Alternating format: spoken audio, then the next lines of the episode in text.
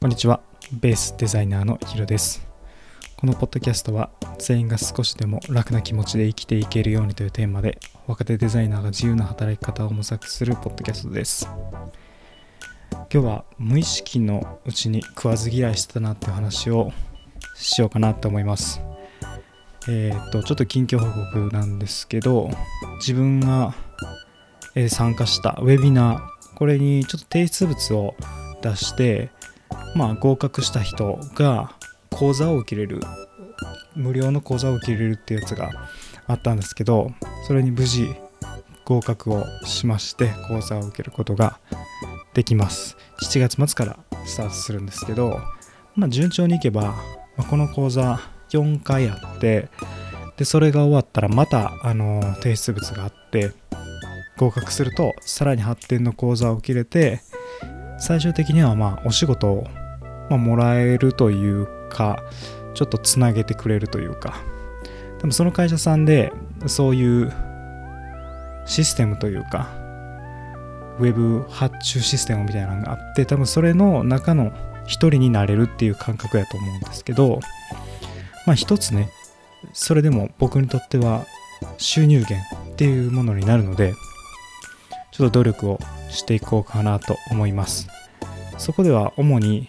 Photoshop というソフトを使うんですけど、まあなかなかそれが僕は使えなくて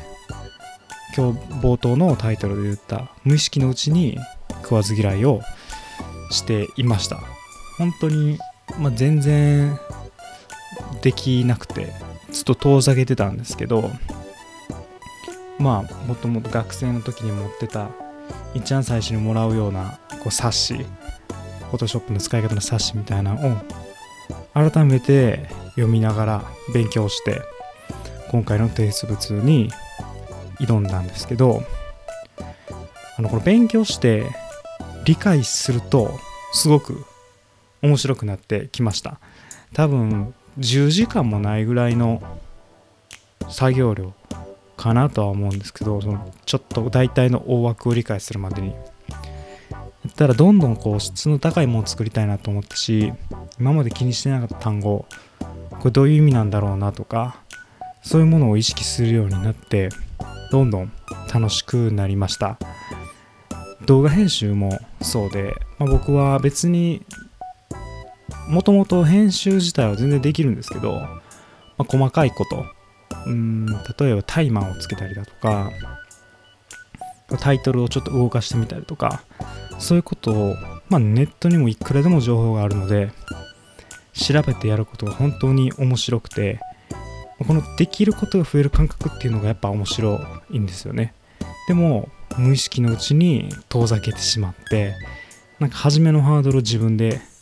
上げてるなっていうふうに思いました。これに気づけたことはすごい大きいと思っててこのポッドキャストをしてまあ毎日何喋ろうとか、まあ、自分の一日を振り返ったりとかそういう時間を設けているので、まあ、気づけたことです。なので、まあ、これから多分僕はフリーランスでこう自分がやったことないこと例えば確定申告とかそういうものにどんどん壁に当たっていくと思うんですけど食わず嫌いをせずにやっていくときっと楽しいし